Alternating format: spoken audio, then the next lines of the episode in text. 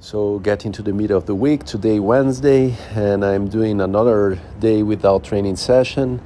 I will for sure resume, uh, probably with some light run, uh, but not today because yesterday, as I flew outside Sao Paulo in the morning and came back in the evening, I didn't have time to have a proper uh, rest, let's say, to wake up early for a run, also because I will have a hectic agenda today.